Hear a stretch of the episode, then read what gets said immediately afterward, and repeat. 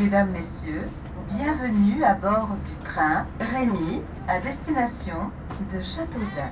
Il desservira Dourdan, Ono, Vauve, Bonneval.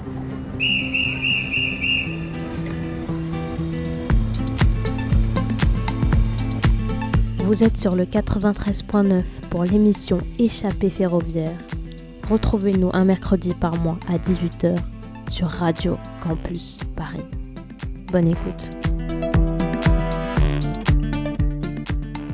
Bonjour à toutes et à tous, bienvenue à bord d'Échappée ferroviaire sur Radio Campus Paris, l'émission qui vous fait voyager par le train pour des escales insolites à moins de 2 heures de TER depuis Paris. Et je suis accompagné d'Alicia. Bonjour Alicia. Bonjour Hugo. Et oui, nous sommes très très heureux de vous accompagner tout au long de cet été avec nos escapades dans des lieux merveilleux et insolites. Et euh, à deux pas de chez vous, en tout cas à 2 heures de TER de Paris. Et on va faire des, des charmantes expériences avec des rencontres aussi incroyables. Et oui, aujourd'hui pour ce dernier voyage, et oui, c'est le dernier voyage de la saison, nous sommes vraiment tristes, mais c'est l'occasion de faire une dernière échappée avec vous, et nous prenons la direction d'une vallée discrète et très charmante, celle du Loir. Et oui, à ne pas confondre avec son grand frère, le Loir, qu'on a vu dans le premier épisode. Alors, cap sur la capitale des Dunois. Oui, cap sur Châteaudun, classé parmi les plus beaux détours de France et construit sur un éperon rocheux, donc on ira voir tout ça. Effectivement, Alicia, nous allons partir à la découverte de ces ruelles étroites, de son château aux mille visages, de sa grotte et terminée par un défi sportif mystère. Et donc première étape de notre voyage, c'était, c'était le train. c'était le train, on a essayé de, d'enregistrer l'introduction dans le train, mais le bruit... Euh, c'était très difficile de nous entendre, mais nous remercions SNCF euh, quand même de nous avoir autorisé à enregistrer tout ce qu'on voulait dans le train.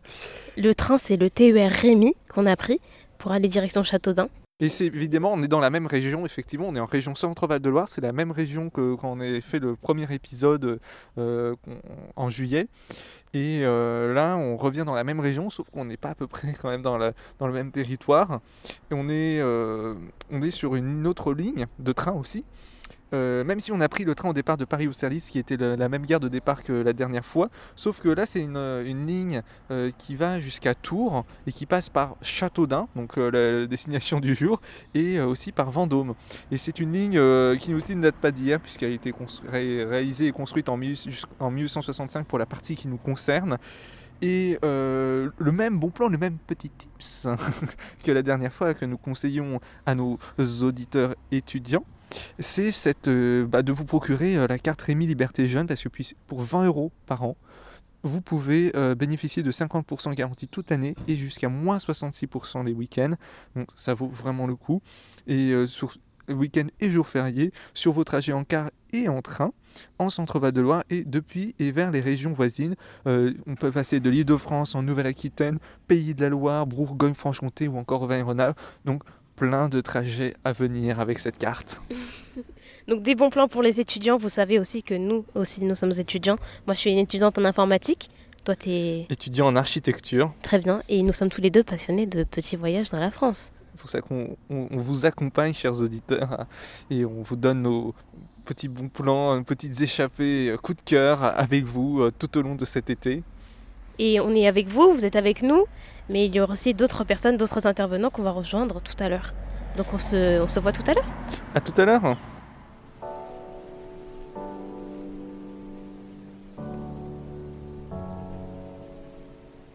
Donc on se retrouve, euh, après avoir euh, sorti euh, du train de, de, Châteaudun, on se retrouve dans le centre historique et on est avec Guillaume. Bonjour Guillaume. Bonjour. Alors vous êtes guide conférencier à l'Office de tourisme de Châteaudun. Et donc là on va commencer un petit peu notre euh, visite, notre échappée euh, ferroviaire dans le centre de Châteaudun et on se trouve en face euh, d'une fontaine. on est au niveau de la place vraiment historique, vraiment le centre historique de, Alors, Châteaudun. On est vraiment dans le cœur historique de la ville.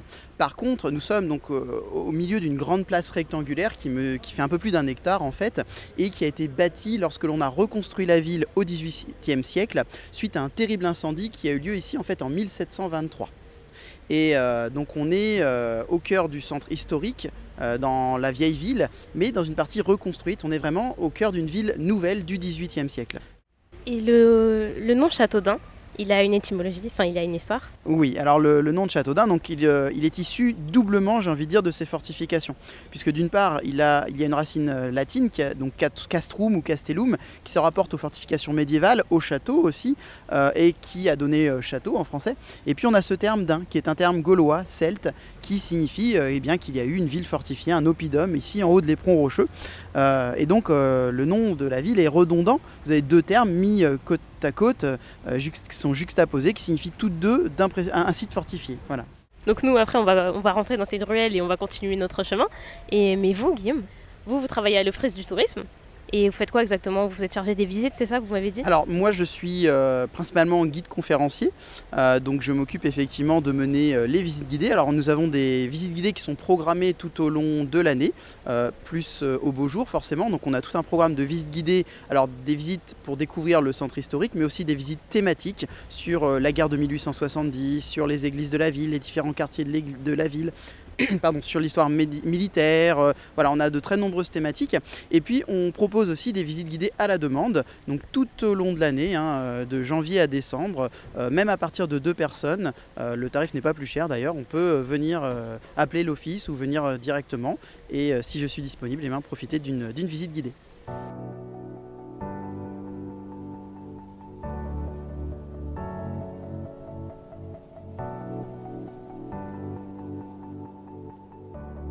On continue cette belle visite et euh, on change d'ambiance euh, puisque là on est plus dans le, coin médiéval en fait de Châteaudun. Ah, effectivement, ici donc on est dans le petit secteur médiéval qui a échappé à l'incendie de la ville en 1723. Alors il n'y a que quelques rues qui ont pu euh, qui ont pu, euh, qui sont parvenus jusqu'à nous, on va dire, donc situé entre le château qui a échappé à l'incendie et euh, l'ancienne abbaye de la Madeleine, la plus grande église de la ville, qui également est parvenue entière jusqu'à nous. Et puis donc entre les deux, on a quelques rues médiévales et notamment ici cette rue, la rue Saint-Lubin, qui on le voit, euh, alors il y a une grande déclivité et puis elle est très étroite et en fait c'est la grande rue de la ville. C'est l'ancienne Grande Rue, c'est le grand axe Est-Ouest qui reliait la porte d'Amont, c'était la principale porte d'accès de la ville, qui se trouvait alors, au niveau de l'actuelle grande place du 18 octobre, et qui reliait la seconde porte de la ville en importance, la porte Ouest, qu'on appelait la porte d'Abat, et qui s'est trouvée juste en contrebas, donc euh, de l'autre côté. Donc on comprend pourquoi ce, nom Abat, c'est une déformation d'en bas, puisqu'on voit hein, ça, ça, monte sec ou ça descend sec, selon le cas euh, ici, ce qui nous montre bien que eh bien, le, trafic euh, arrivait de l'autre côté de la ville Hein, principalement. Et puis on voit que la rue est assez étroite. Surtout qu'il faut imaginer qu'au Moyen Âge, on avait des maisons dont les étages étaient bâtis en encorbellement, c'est-à-dire qu'ils faisaient saillie au niveau de la, euh, rue. Hein.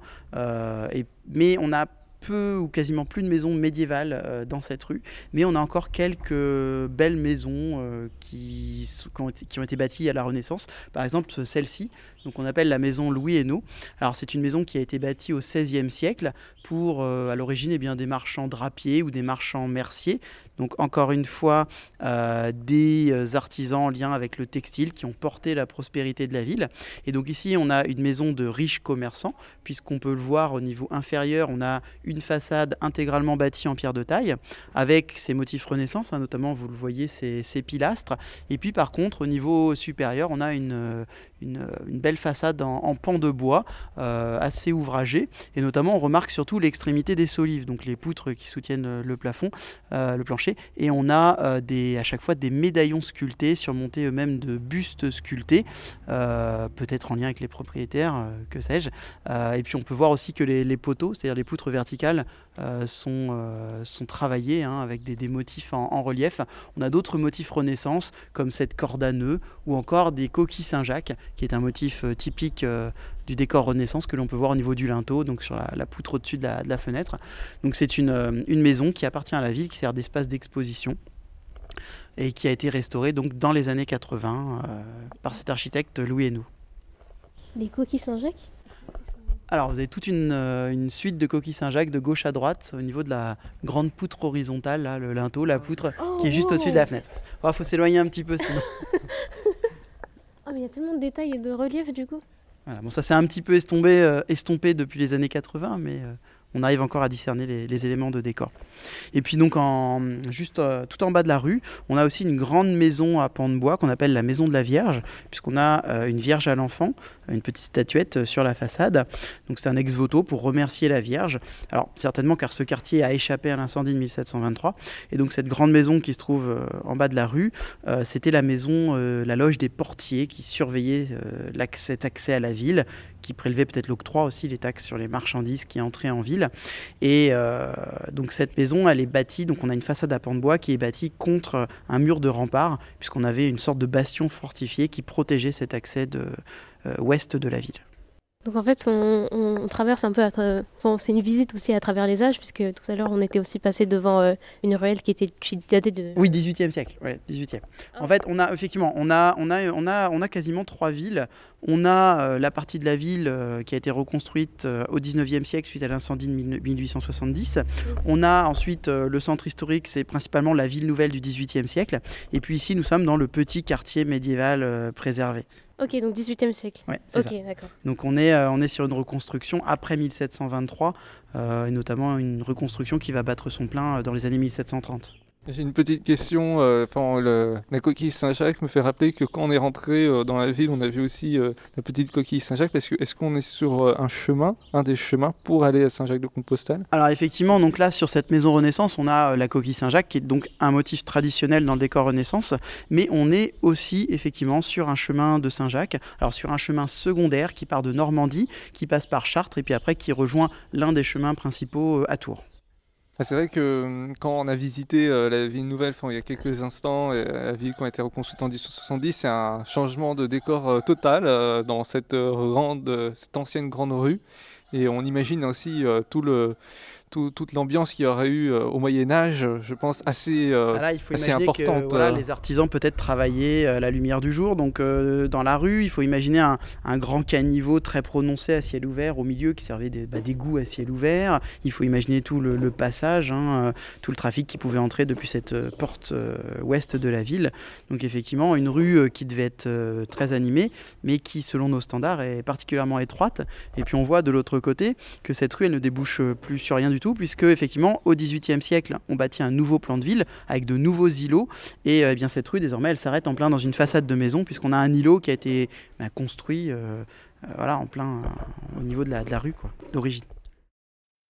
Place à la musique sur Radio Campus Paris avec Angèle et son tube libre.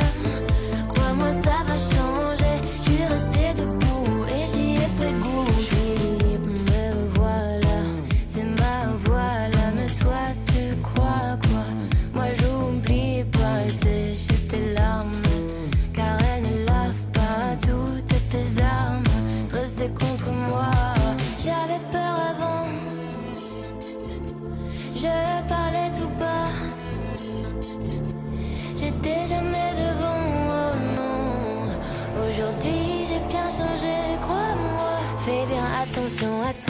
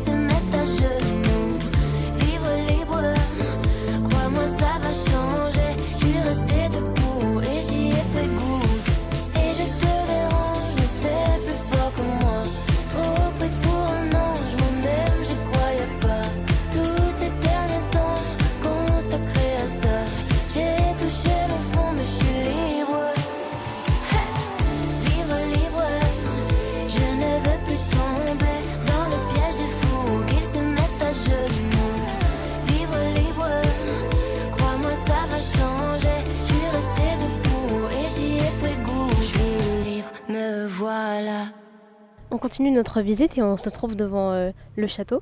On est dans un, dans petit jardin et euh, il y a vraiment une belle vue sur le château. Alors, donc le, château de Châteaudun, c'est le monument le plus emblématique de la ville.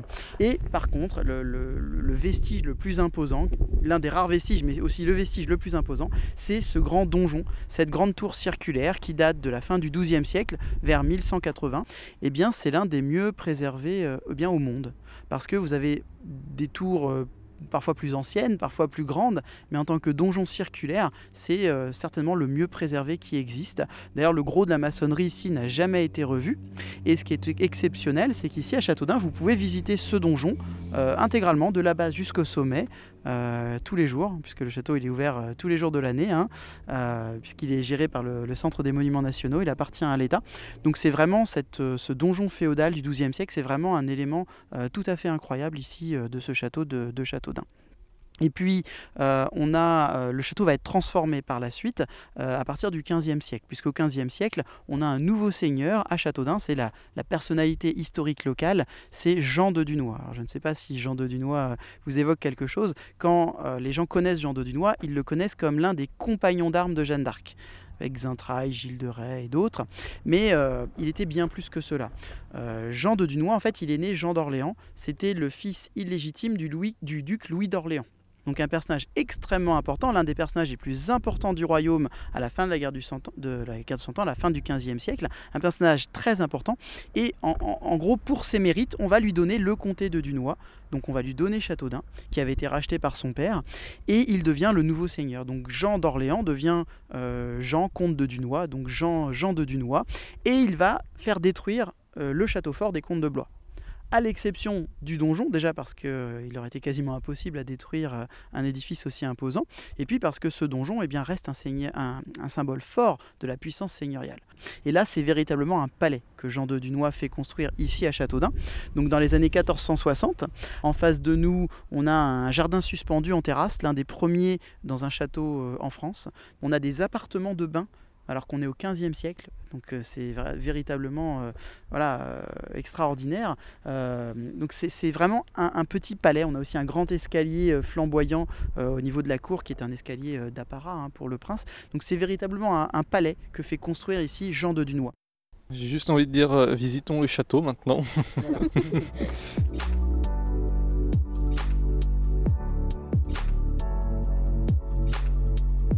Donc euh, on avait observé auparavant, depuis le petit, jardin derrière euh, l'hôtel Dieu, euh, le, château, et là on est rentré dans le château, et on est au niveau de la Sainte-Chapelle.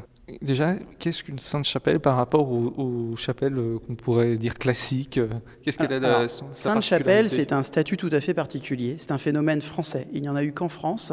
Il n'y en a eu que 11 et il n'en reste que 7. Donc c'est très rare. Et toutes les saintes chapelles, qui ne dépendaient que du pape, euh, sont liées à la Sainte chapelle de Paris, qui a été bâtie sur l'île de la Cité pour abriter des reliques de la Passion du Christ qui avaient été acquises par Saint Louis. Donc effectivement, là, tout le monde connaît la Sainte chapelle de Paris, qui est magnifique, qui a été euh, magnifiquement restaurée, eh bien, euh, voilà, on a euh, d'autres saintes chapelles en France. Alors, il y a aussi celle du château de Vincennes, qui a d'ailleurs été aussi très bien restaurée. Et eh bien, on a ici une sainte chapelle dans l'enceinte du château de Châteaudun. Euh, alors, les Saintes-Chapelles, elles sont liées à la Sainte-Chapelle de Paris, déjà parce qu'il fallait euh, qu'elles soient créées par un prince de sang, donc lié euh, à la famille royale. Ce qui était le cas de Jean de Dunois. Bien qu'il légitime, il était lié par le sang à la famille royale, et puis il s'est fait aussi légitimer officiellement par la suite. Et puis, il a obtenu un, un fragment ou un prétendu fragment, peu importe, de la croix du Christ. Donc il a obtenu euh, une relique de la Passion, euh, en provenance certainement de la Sainte-Chapelle de Paris.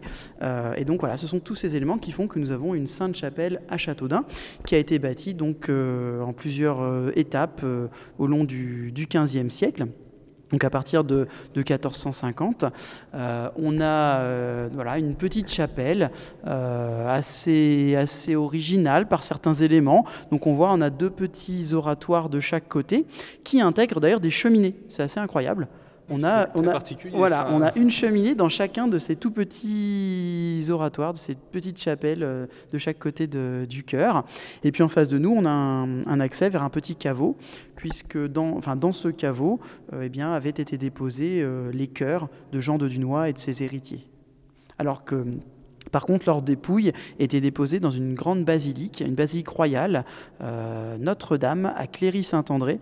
Euh, c'est un petit village entre Main-sur-Loire et Beaugency, donc au, sud d'Orléans, le long de la Loire. Ça nous dit quelque chose aussi. Alors, qui n'est pas forcément connu, donc les gens peuvent se demander pourquoi il y a une grande basilique royale euh, donc dans, dans, un petit village au bord de la Loire, pas loin d'Orléans. et plusieurs rois y sont inhumés, mais également on y trouve les dépouilles de Jean de Dunois et de ses premiers héritiers. Cela fait un lien avec notre premier épisode, euh, puisque nous avons euh, parcouru les terres du Val-de-Loire euh, précédemment entre Beaugency et Main-sur-Loire. Donc, pour nos auditeurs, ça fait un lien de fait intéressant pour visiter un petit peu tout ce qu'on vous propose. Voilà, parce que c'est suite à un, vœu de, Louis XI et, de Jean de Dunois que la basilique a été construite à Beaugency, qui étaient d'ailleurs des terres qui appartenaient à Jean de Dunois.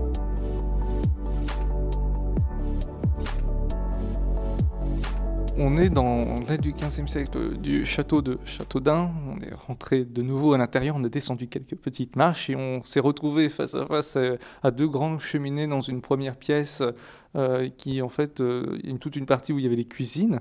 Et après, on, a continué un petit peu notre balade entre toutes les pièces qu'il y a dans, ce, dans cet espace, dans ce niveau. Et euh, on est arrivé dans une pièce où euh, on voit encore les traces de l'ancienne prison qu'il y avait ici, avec euh, pas mal de, de graffitis. Alors, euh, donc effectivement, ici, on est au niveau du premier sous-sol de l'aile du Noix, l'aile du 15e siècle, dont la, grande majorité est composée des anciennes cuisines, donc de gigantesques cuisines qui s'étendaient sur plusieurs salles. Donc on voit bien que ces cuisines avaient pour but de desservir une véritable cour princière hein, d'un prince important. Et à l'extrémité de cette aile, on est ici dans un espèce de complexe fermé qui était à l'origine des appartements de bain. Donc c'est très moderne pour le 15e siècle, avec une salle pour le, qui servait d'étuve, l'ancêtre du sauna on a une espèce d'antichambre qui servait de, hall, de vestiaire. Et puis effectivement, à partir euh, euh, de la Révolution, eh bien, on va avoir une salle de tribunal qui va être installée au château, des cellules. Euh, même avant, il y avait eu des prisonniers qui étaient détenus au château. Euh, on a de nombreuses petites cellules avec de, grosses portes euh, qui ont été euh, aménagées hein, dans ces, sous-sols, dont les murs sont constellés de, graffitis qui ont été gravés, sculptés par, par des prisonniers. Alors, soit lorsqu'il y a eu des guerres de, prisonniers de guerre qui ont pu être massés ici dans certains espaces du château, ou eh bien, par des prisonniers de, droit commun à d'autres époques.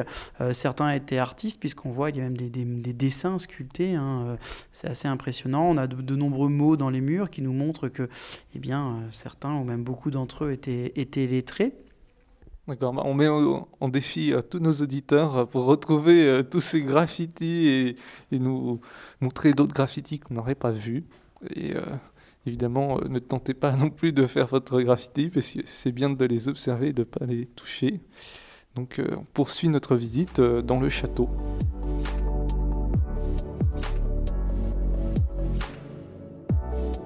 On est toujours avec Guillaume et on a quitté euh, les dernières pièces qu'on a visitées ensemble euh, dans le château. Mais il y a quelques pièces quand même qu'on voulait euh, vous présenter, parce que là on, est au niveau de, la terrasse, en face, en au-dessus du Loire, et avec une imprenable vue, comme tout à l'heure qu'on avait vu depuis la promenade du Mail.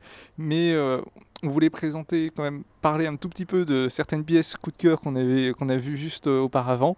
Donc on a vu une pièce assez euh, assez insolite, qu'on ne retrouve. Enfin moi je n'ai jamais vu en fait euh, ce type de pièce qui est un ancien tribunal qui date de la Révolution. Et aussi une autre pièce où on avait un cabinet ancien, une ancienne pièce qui a été à un moment donné devenu cabinet funéraire où on voit encore des, sur les lambris des peintures noires en référence à ce moment qui, date de, quelques siècles. Donc c'est assez impressionnant de voir ces témoignages-là. Alors évidemment, c'est pas un château, meublé, mais c'est un château qui, donne, qui donne à voir sans ses meubles en fait son, âme et, et, ses pièces en fait tout simplement. Donc c'est ça qui est assez, qui est très beau dans ce château. Et euh, donc là, on, s'approche de la fin de notre visite du château, mais si on avait bien voulu rester plus longtemps pour gravir quelques marches, pour monter euh, tout en haut euh, du, donjon, mais on laisse nos auditeurs le, faire hein, pour nous. Et Ah, déjà, on vous remercie Guillaume pour euh, cette, euh, cette balade accompagnée euh, à la fois du centre historique mais aussi du château. Merci beaucoup euh, de votre intérêt et de votre passion que vous nous avez offert. Et euh, peut-être quelques informations pratiques pour visiter le château.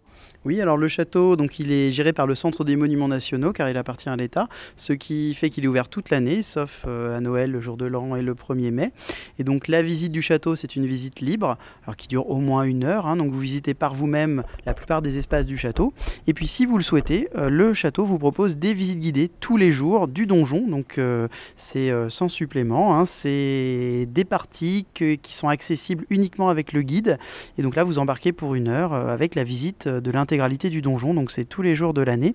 Et puis donc ce qui est intéressant, c'est que comme euh, c'est le centre des monuments nationaux, eh bien l'accès au château, euh, eh bien il est gratuit pour les moins de 26 ans euh, ressortissants de l'Union européenne. Donc, un autre bon plan pour nos auditeurs.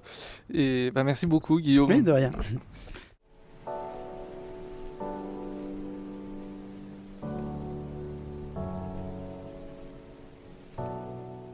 Donc on, on a quitté le château euh, de Châteaudun et la visite du centre historique et actuellement on est avec euh, Jérôme. Bonjour Jérôme. Bonjour, bonjour à tous.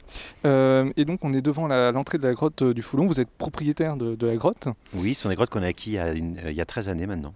D'accord. Et euh, on a vu un petit peu auparavant, euh, vous étiez designer euh, enfin dans l'automobile avant? Oui, tout à fait. Je, viens d'un grand groupe en fait où j'ai connu mon épouse d'ailleurs et en centre de recherche et, puis on a décidé de changer de vie et puis de, de venir un petit peu au vert et puis on, a acheté ces grottes qui font à la fois il y a trois activités en fait. Il y a la visite des grottes qui existait déjà depuis une trentaine d'années.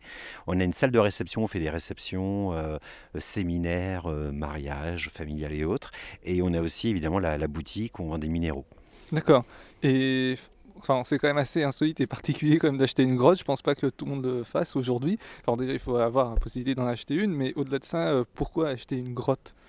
Bah, c'est un petit peu le hasard des choses. En fait, on voulait monter des salles de réception et puis euh, sur une annonce, on a, on a cherché pendant deux ans et on est tombé sur une annonce qui disait il y a 10 000 mètres carrés. C'est une salle de réception de 10 000 mètres carrés, c'est quand même pas mal. Et en fait, la salle, elle faisait que 250 mètres carrés et quand on a visité, bah, on est tombé amoureux des grottes et donc on a dit ouais, on ok, on y va. Et c'était pas le projet initial, mais euh, c'est autre chose, quoi. Ouais. D'accord. Et euh, aujourd'hui, vous recevez du public dans la grotte et vous faites des visites guidées? Oui. Et euh, qu'est-ce qu'on peut voir? Enfin, quelle est la particularité de, cette grotte par rapport aux autres euh, qu'on peut retrouver? Alors c'est véritablement là une grotte unique au monde parce que c'est la seule grotte sur Terre où on peut y voir des jades marines, c'est des éponges de mer pétrifiées. En fait, visiter les grottes du Flon, c'est se promener sous un ancien fond de mer chaude à 28 degrés, euh, une mer qui a, des millions d'années. hein. On était sous les tropiques à cette période-là, hein, des rives des continents, et on y découvre des milliers de jades marines avec des fossiles d'hippocampes, euh, d'huîtres, de couteaux de mer. On a découvert aussi des os géants de, de monstres marins. Enfin, c'est une grotte qui est très très particulière et c'est vraiment la, véritablement la seule grotte sur Terre à jade marine qu'on puisse visiter. Donc c'est vraiment euh, quelque chose de très très très atypique. Et c'est aussi la grotte la plus proche de Paris. On reçoit beaucoup de Parisiens. Et euh, par rapport aux éléments qu'on peut voir, enfin, on a vu un petit peu euh, euh, auparavant dans nos recherches que euh, y a chaque, enfin, chaque jour pour vous, il n'y a pas un élément, enfin, il y a un élément que vous n'avez pas vu et que vous trouvez, que vous, vous apercevez. Est-ce que dans cette grotte, à chaque fois que vous la parcourez, quand vous faites des visites guidées, vous voyez un nouvel élément C'est Ouais, en fait, c'est une grotte qui est, qui est véritablement riche. hein. Euh, Il y a du monde animal qui s'est déposé sur des millions d'années. Il y a beaucoup de galeries qu'on ne connaît pas encore. Et en fait, faire des découvertes au Grotte du Fond, c'est assez facile. En fait, pourquoi? Mais Parce qu'il suffit d'aller dans une galerie qu'on n'a pas encore vue, ou même repasser des endroits où on est déjà passé, mais en le savant plus finement. Et on- chaque année, on découvre des choses. hein. Véritablement, chaque année, on découvre des nouveaux fossiles ou des, ou des choses qu'on ne sait pas encore expliquer aussi. hein. d'accord. Donc il y a encore pas mal de mystères. Ouais, ouais, beaucoup. Et euh, vous dites que vous n'avez pas exploré de galeries encore. Ça veut dire qu'il y a- il reste des choses à découvrir. Ouais. Oui, il y a des kilomètres de galeries. Et en fait, il y a des galeries, on sait qu'elles sont là. L'ancien propriétaire euh, ou d'autres ont remis quelque chose devant. Donc, il suffit de retirer puis d'aller voir. Ça, on ne l'a pas encore fait dans certaines galeries. Ouais. Bon, j'imagine que déjà euh, avoir une entreprise c'est déjà très fastidieux, un travail euh, extrêmement fastidieux. Est-ce qu'il y a beaucoup de personnes qui viennent ici et combien de personnes Oui, alors on est le premier site privé d'Eure-et-Loire, hein, 44 800 visiteurs, et tous sites confondus. On est deux grands sites du, Nord, donc le troisième site en fréquentation. On, euh, comme on nous appelle ici dans, le sud de la région, on nous appelle la, locomotive du tourisme, parce qu'en fait, on travaille avec beaucoup de partenaires, les moulins, les châteaux, le château de Château entre autres, les bateaux électriques à Bonneval. Et on, a été formés comme cela, en fait, nous, dans le centre de recherche, à travailler ensemble. Et donc, dès qu'on est arrivé, en fait, on a visité tout le monde autour de la table, et on a monté des journées en forfait qu'on propose. On a, on a monté le, premier pass, qui est devenu aujourd'hui un pass très généralisé, qui a été repris par le Pays du Noix. Et en fait, en, travaillant comme ça avec les autres, et bien en fait, très rapidement, on s'est bien développé. Euh, dernier point pr- plutôt pratique, donc on peut, vous re- enfin, on peut vous retrouver sur les sites internet, vous avez un site internet Oui, tout à fait. et euh, les visites sont proposées euh, toute l'année pour les Oui, individuels. Oui, tout à fait. Alors, les individuels, il y a une partie de l'année, par exemple l'hiver, on est vers les week-ends et les jours fériés. Mais par contre, à partir de 10 personnes, pour nous, c'est déjà un groupe. Et un groupe sur réservation, c'est toute l'année, à tout moment. On a déjà fait des visites de la, la nuit à 1h du matin avec la patrouille de France, une fois qui était en gala ici. On fait des visites à toute heure sur réservation. Et dernière question aussi, on avait, on avait lu qu'on pouvait voir euh, la fameuse strate où il y avait euh, l'extinction des dinosaures. Oui, tout à fait. Donc cette strate, euh, cette strate ben, vous la verrez dans la visite tout à l'heure. Donc qui correspond à la fin du secondaire du tertiaire, exactement, la disparition des, ors terrestres. Oui, tout à fait. Ça, c'est assez rare. En fait, se promener au grotte du Flon, c'est avoir les pieds sur un sol du secondaire et les yeux sur une voûte de l'ère tertiaire. Mais pas seulement, ce sont des grottes préhistoriques. Il y a 400 000 ans, il faut imaginer, l'homme préhistorique, du- l'homme du paléolithique inférieur vivait ici. hein, il mangeait ici sous la voûte. Et euh, toutes les cavités à cet étage dans la rue ont été habitées par le préhistorique. C'est vraiment le début de l'humanité ici à Châteaudun. Mais euh, une grotte, euh, ça s'entretient comment? Non, en fait, une grotte, il faut juste la respecter, c'est ça l'entretien. C'est-à-dire qu'on pourrait ouvrir des géodes et puis les vendre, ce serait facile d'en faire commerce. On ne le fait pas, c'est surtout respecter la grotte. La grotte en elle-même, elle n'a pas besoin de nous pour, euh, être là. Et euh, c'est plutôt les installations électriques qu'il faut entretenir, ou électroniques, parce qu'on a quand même beaucoup de choses assez, euh, assez modernes en installation. Mais sinon, la grotte en elle-même, elle s'est autosuffit. Quoi. Et vous avez un coup de cœur, un élément particulier dans votre grotte que vous appréciez beaucoup et que vous aimez partager avec les visiteurs? Oui, ben c'est ben, déjà c'est les jeunes marines et les fossiles qu'on y voit. Par exemple, vous verrez tout à l'heure si vous faites la visite un hippocampe euh, qui a 60 euh, millions d'années, hein, ce fossile, et puis un os, euh, des os de, de monstres marins. Ça c'est vra- c'est assez impressionnant quand même. On a une vertèbre qui fait 1m20 de large par exemple. Effectivement, c'est impressionnant. Et euh, un dernier mot pour nos auditeurs que vous vouliez donner particulièrement? Eh bien, c'est qu'on on les attend, nombreux, et toujours ici avec le sourire. Voilà. Ils seront les bienvenus. Très bien, merci beaucoup. C'est moi qui vous remercie. Retour en 2019 avec Blinding Lights de The Weeknd sur le 93.9.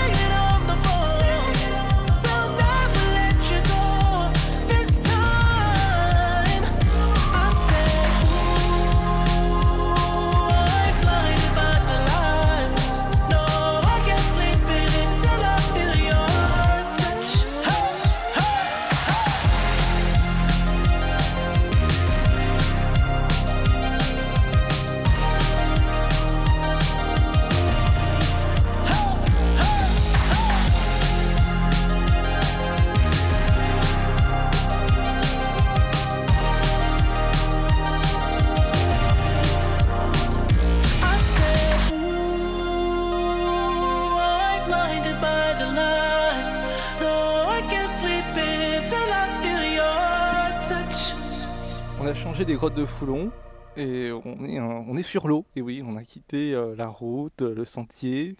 Et euh, de manière insolite, on a, pris, euh, on a voulu continuer la découverte de, de Châteaudun par, par le canoë-kayak par la découverte de, du, du Loir, et non de la Loire, attention. Et euh, on est en compagnie de Sébastien. Bonjour Sébastien. Bonjour. Alors, euh, vous êtes guide euh, naturaliste sur la ça. faune et la flore, la découverte de la- du Loir. Exactement. Et euh, quel est votre métier En fait, en quoi consiste votre métier? Donc à la base, je suis euh, moniteur guide de pêche et nature, c'est-à-dire que j'initie un public divers et varié à la découverte de la pêche et surtout à la découverte de la nature des, des milieux aquatiques. Et euh, ce qui me paraissait important dans le cadre de mon métier, c'est de transmettre ce savoir qui n'est pas forcément connu, euh, notamment du public urbain. Donc, euh, le Loir, c'est 320 km de, de rivière. Oui. Et euh, ça part de d'où? Alors ça part de Saint-Aimant, en sachant qu'il y a d'autres d'autres sources. Et ensuite, euh, ça va se jeter, si je me souviens bien, dans la Mayenne. Ça va rejoindre le Cher et, et l'Indre, qui vont ensuite se, se jeter dans la Loire. La Mayenne et la Loire, voilà. D'accord. Euh, vous proposez différentes euh, activités aux, visiteurs. Vous faites donc des visites à tout public et des publics aussi euh, visés pour comprendre donc cette faune et cette flore. Bah, sur le, le Loir, quelles sont les principales choses qu'on va voir? Donc le, le- Loir, effectivement, c'est une, une rivière de, de plaine assez lente et donc qui est caractérisée par des, par des milieux typiques, donc une végétation euh, particulière, des milieux particuliers. Et vous avez aussi euh, bah, ces, affluents, l'Aigre, l'Hyère et la Conie, qui sont des, petites rivières remarquables, encore une fois, en termes d'habitat. Et qui dit euh, habitat remarquable dit espèces animales, notamment des, oiseaux euh, remarquables. Et donc moi, L'objectif de mes sorties, encore une fois, c'est euh, de faire découvrir tout ce patrimoine, puisqu'on est en zone Natura 2000 sur le, secteur, donc faire découvrir ce patrimoine à, l'ensemble du public, et notamment un public non initié qui veut s'immerger un petit peu dans la nature. Donc euh, en ce moment, ben, on, a, on a constaté, avec vous, que le Loir est assez bas quand même. Donc c'est pas le niveau normal. Et euh, au niveau de la faune et de la flore, enfin, on, on a- on est en plein, enfin, on est en plein milieu du, du circuit euh, de, de deux heures autour de l'île de Chemar, c'est ça? Oui. Et euh, on a rencontré des poules d'eau, des canards et aussi euh, certaines espèces invasives. La Jussie. voilà, la Jussie. Et donc, ce qui est important aussi de, de savoir, c'est que quand on, on va voir ces magnifiques paysages qu'on traverse au fil du Loir, c'est que le Loir, bah, c'est aussi euh, une rivière qui doit être gérée. C'est ça? Oui, effectivement, bah, comme toutes les rivières, en, ce moment, on, on connaît un, déficit d'eau dans le, département. Donc du coup, ça se traduit bah, par un niveau bas du Loir qui est euh, assez exceptionnel, puisque ces niveaux sont rencontrés ordinairement simplement quand il y a des travaux, ce qu'on appelle la période d'eau basse où les euh, vannages sont ouverts pour pouvoir faire des travaux.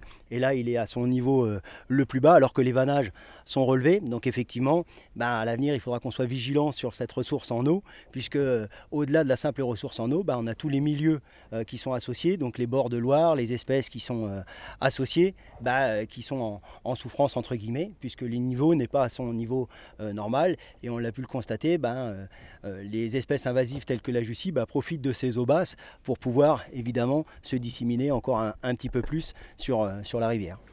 D'accord. Alors là, pour préciser à nos auditeurs, euh, nous sommes arrêtés en plein milieu du Loir et euh, derrière nous, enfin bon, en face de nous, euh, nous avons le- la magnifique vue sur le château de Châteaudun à travers le Loir et ses magnifiques arbres.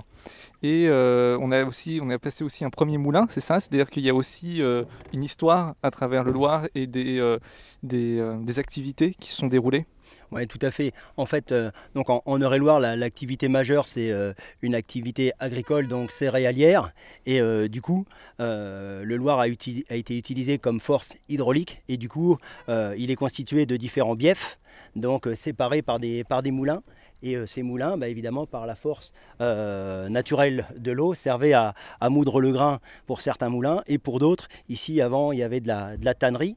Et donc là, sur le secteur euh, sur lequel nous sommes, vous avez un premier moulin qu'on appelle le moulin de Cholet, qui servait davantage au, grain, et le moulin à temps, qui est en fait un, résumé de moulin à tannerie, qui servait là pour les, pour pots. Et c'est ainsi, pas forcément que sur Châteaudun, mais ailleurs, le Loir a été sectionné en, tronçons pour pouvoir exploiter cette, cette richesse euh, de la force hydraulique. D'accord, donc on, a vu un premier moulin, mais on va en voir d'autres, c'est ça, sur le parcours? Oui, tout à fait. En fait, sur le parcours, nous allons voir donc un, peu plus euh, en amont le moulin à temps. Et après, on retournera donc sur le, les grands moulins, euh, le moulin euh, à partir duquel nous avons commencé notre, notre balade. Et si nous avions continué tout à l'heure, au lieu de tourner, nous serions allés au, moulin de Saint-Avy. Donc là, tout au long du Loir, vous allez en rencontrer de divers et variés.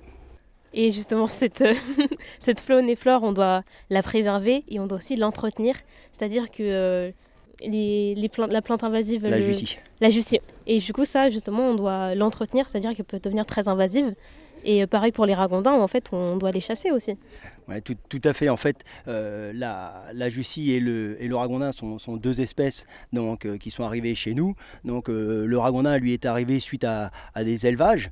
et la Jussie, c'est plutôt lié à l'aquariophilie, puisque c'est une plante assez sympathique qui fleurit jaune et du coup qui s'est retrouvée dans, dans la rivière. Dans les deux cas, ce sont deux espèces qui ne initialement ne sont pas chez nous et qui se développent énormément chez nous. Et si on ne fait rien eh ben, euh, l'écologie montre que une espèce qui arrive dans un milieu si ça lui plaît elle se développe elle se développe au détriment des espèces locales. Vous avez pu le constater sur certains endroits où on avait de la jussie bah, il y avait plus de plantes aquatiques autour. Les nénuphars euh, et les espèces étaient absentes et concernant les ragondins bah, vous avez pu observer puisque là on est en eau basse bah, les, galeries de ragondins qui sont faites dans les berges et ça à terme bah, on peut supposer que si on a une alternance euh, de montée d'eau et d'eau basse, eh ben, que ça va finir par euh, euh, écrouler, la berge. Donc c'est ces deux espèces qu'il convient de, réguler. La jussie, elle, elle doit être arrachée en étant prudent parce qu'elle peut se disséminer partout. Le moindre petit bout de jussie va recoloniser un autre milieu. Et pour les ragondins, bon, bah là, ils sont, ils sont piégés, éliminés, puisqu'un ragondin, ça fait plusieurs portées par an. Et si on laisse faire, bon, à l'image du chat, par exemple, euh, à terme, il pourrait y en avoir énormément, énormément, et ce serait plus possible de réguler les choses. Donc euh, on est là pour préserver et pour entretenir euh, ces- cette faune et flore que vous nous faites découvrir. Et je pense qu'on peut continuer notre, notre fan de balade, en tout cas notre promenade sur le Loir. Très bien, allons-y.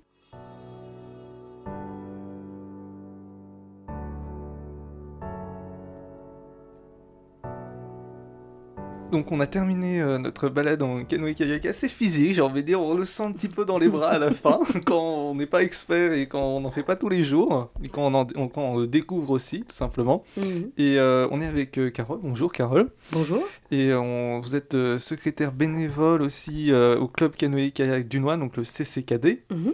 Est-ce que vous pouvez nous présenter un petit peu l'association et en quoi, euh, enfin les compétitions aussi, vous participez, Mhm. un petit peu Alors l'association en fait, euh, en fait euh, a deux, deux rôles principaux. C'est déjà un club de canoë-kayak, donc pour les jeunes de 8 ans jusqu'à jusqu'aux adultes, hein, seniors, vétérans. Donc euh, toute l'année nous sommes en club de, con- de, de, de canoë-kayak, surtout kayak et kayak de course en ligne. Ici c'est pas trop le kayak de slalom parce qu'on n'a pas assez de vagues. Donc euh, c'est le kayak de course en ligne, donc euh, de kayak de vitesse, des bateaux assez fins et donc euh, voilà. Donc toute l'année on s'entraîne et on fait des compétitions départementales, régionales et nationales. On va au championnat de France et tous les ans on, rapporte une à trois, quatre médailles en fait sur différents bateaux. Les kayaks une place, deux places, quatre places. Voilà. Donc ça c'est la partie club. Et donc euh, quand arrive le printemps, il y a euh, donc la partie euh, plutôt estivale, saisonnière, où là, on va plutôt proposer des locations de canoës pour les, riverains ou les gens qui passent ou les, tous- les touristes hein, qui viennent chez nous. Et donc, on a différents circuits, je crois qu'on en a à peu près six, en fonction de leur longueur, de leur durée, donc avec des tarifs différents qui sont euh, principalement sur le Loir, donc la rivière qui passe à Châteaudun, et aussi sur la Conie, une petite rivière euh, à côté euh, et qui se jette dans le Loir à un moment donné. Voilà. Donc ces locations nous permettent de, de faire vivre le club en fait durant tout le reste de l'année. D'accord, et donc euh, pour revenir un petit peu donc, sur ces balades saisonnières que vous proposez, Mhm. vous en proposez plusieurs. Oui. Là, on a fait la balade de deux heures sur- autour de Chemard. Mhm. Et euh, vous proposez donc d'autres balades Oui. qui vont de euh, vraiment de pour tout public. Une heure, une heure, c'est-à-dire une balade de découverte qui est très sympa aussi. hein, euh, Bon, après, qui est très courte, mais c'est très bien pour les enfants, pour les jeunes, et puis pour les gens qui veulent découvrir, avant de se lancer dans une balade un petit peu plus importante. Et puis après, on a deux balades de deux heures, et après, on a trois euh, randonnées là sur la journée. Donc avec euh, canoë-kayak le matin, pique-nique le midi, et puis encore l'après-midi.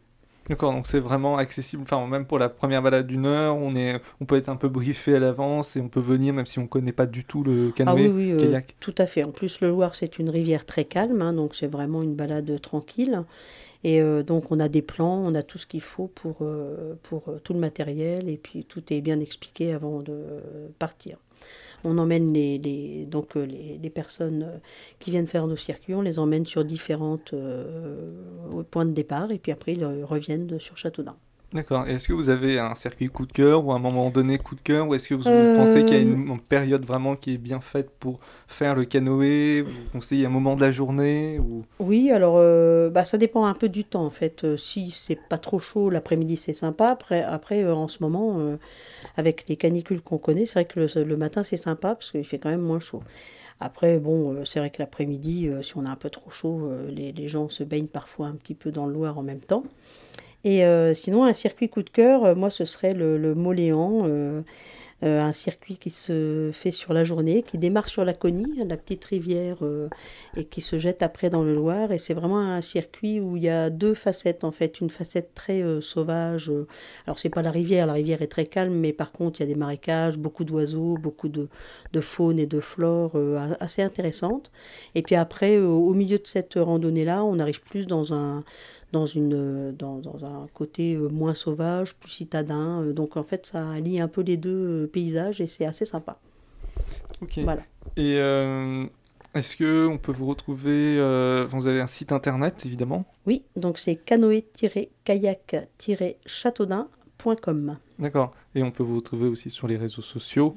Oui, il y a Facebook, Instagram, euh, on publie un petit peu tous les jours. Oui, oui. Mm. Ok, ça marche. Bah, on- nos éditeurs n'hésiteront pas à, vous suivre et surtout à Mhm. faire euh, de- du canoë. Oui, oui, tout à fait. Bah, c'est vrai qu'on reçoit beaucoup de Parisiens en fait hein, qui descendent euh, sur Châteaudun en fait euh, aussi, et c'est vrai que souvent ils sont enchantés, et ils Ah oui. reviennent. Mm. Est-ce que vous conseillez la réservation des fois ou pas du- Oui, vaut mieux réserver. En plus, on a un site qui est quand même plutôt bien fait. euh, tout est bien expliqué, tous les circuits sont expliqués.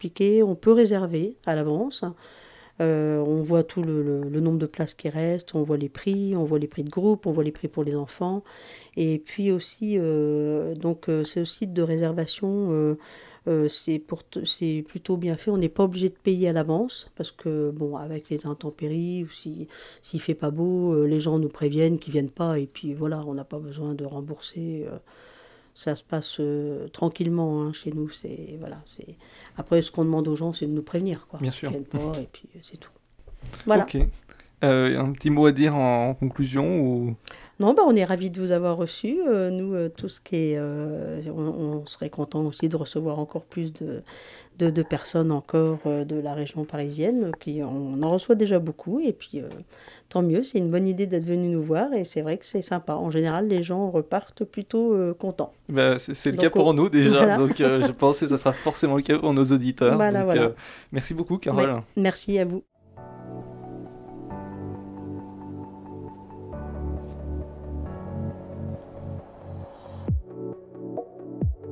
Eh bien, nous avons terminé notre promenade sur le Loir en compagnie de Sébastien.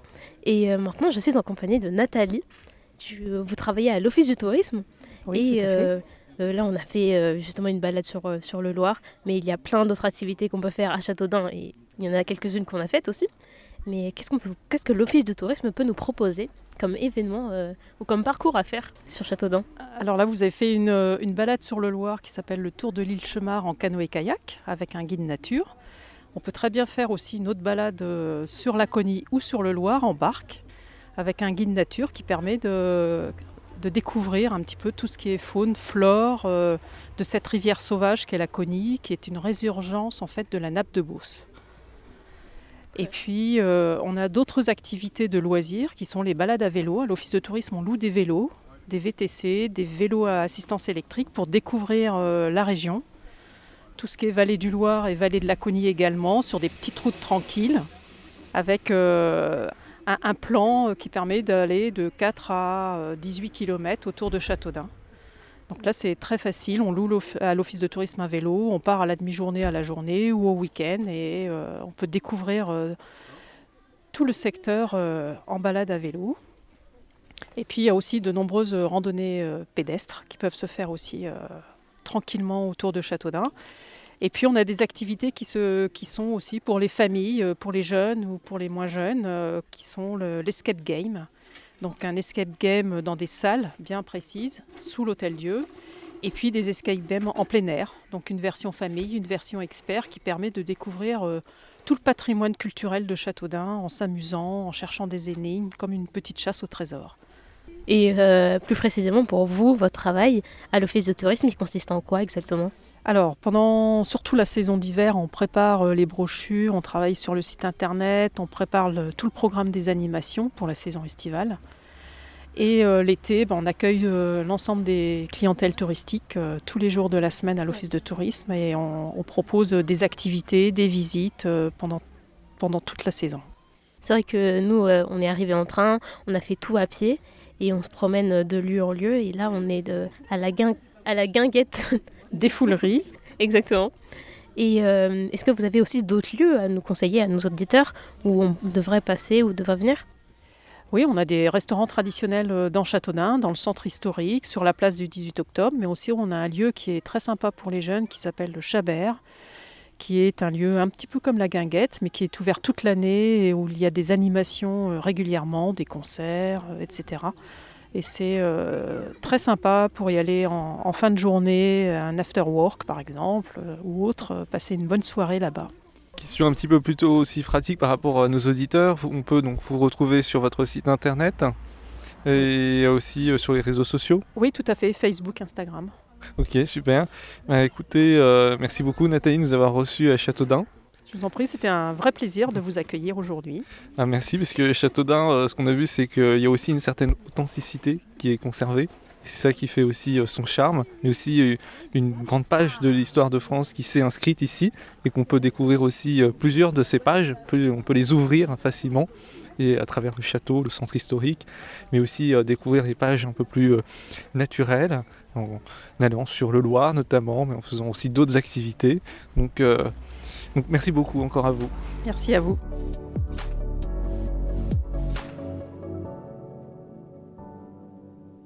Chers auditeurs, c'est la fin de notre épisode, euh, notre épisode, notre échappée ferroviaire qu'on a parcouru à Châteaudun. Hugo, c'est la fin, c'est la fin de cet épisode. Oui, c'est la fin de cet épisode, Alicia. Et euh, on a pu donc découvrir à travers euh, cette émission euh, Châteaudun, donc avec euh, des paysages, des monuments et des sites uniques euh, à Châteaudun. Donc on, a fait la grotte, on a fait du canoë-kayak et on a visité un château en haut d'un éperon rocheux. Alors ça fait vraiment de, ce lieu un parcours euh, unique en son genre et qu'on a beaucoup apprécié, que on espère vous, chers auditeurs, que vous allez apprécier en allant à Châteaudun. Évidemment, on remercie déjà euh, Nathalie de l'Office de tourisme de Châteaudun qui a pu organiser avec nous euh, cette journée. Et aussi, chers auditeurs, quand vous, allez venir à Châteaudun pour euh, faire cette petite journée, n'hésitez pas à aller sur nos réseaux sociaux et notre site internet pour retrouver notre fiche voyage qui, qui va récapituler toutes les informations utiles et pratiques de cette journée, plein d'informations utiles, et comme ça, ça vous fera votre petit carnet de bord. Donc échappez-vous comme on s'est échappé. Et il faut savoir aussi que c'est le dernier épisode de cette euh, saison estivale. Donc j'aimerais d'abord aussi remercier toutes les personnes qu'on a rencontrées durant ces euh, trois épisodes et ces trois échappées, parce que vous savez qu'on a, c'est grâce à eux qu'on a pu avoir tout ce contenu dans nos épisodes et ils nous ont vraiment très très bien accueillis. Donc allez à l'office de tourisme de Châteaudun et aussi à l'office de tourisme d'Épernay, de Beaugency et de Main-sur-Loire. Et c'est là que vous allez trouver en fait des personnes qui pourront vous aider et euh, qui nous ont aidés. Et merci, merci énormément pour ça. Oui, Alicia, c'est donc la fin euh, de cet épisode, euh, de ces épisodes estivales. On espère que, chers auditeurs, ils vous ont plu. Euh, on les a fait pour vous, pour que vous passiez un été pas loin de chez vous, mais en découvrant des lieux incroyables à deux pas de chez vous, à moins de deux heures de TER depuis Paris. On vous remercie de votre fidélité et on va se retrouver très prochainement pour une nouvelle aventure. On vous en dit pas plus. On se retrouve à la rentrée sur Radio Campus Paris pour une nouvelle émission. Attends, comment ça? On se retrouve à la rentrée? Mais Alicia, tu ne savais pas? Et oui, nous allons nous retrouver pour une, émission francilienne à la découverte de, de, monuments, de balades et de plein d'autres petites choses à découvrir vraiment à deux pas de chez vous avec votre passe Navigo. Quant à nous, on se quitte maintenant puisqu'il est bientôt 19h et on vous dit à très bientôt sur Radio Campus Paris. Et n'oubliez pas, le, train, c'est sympa. sympa.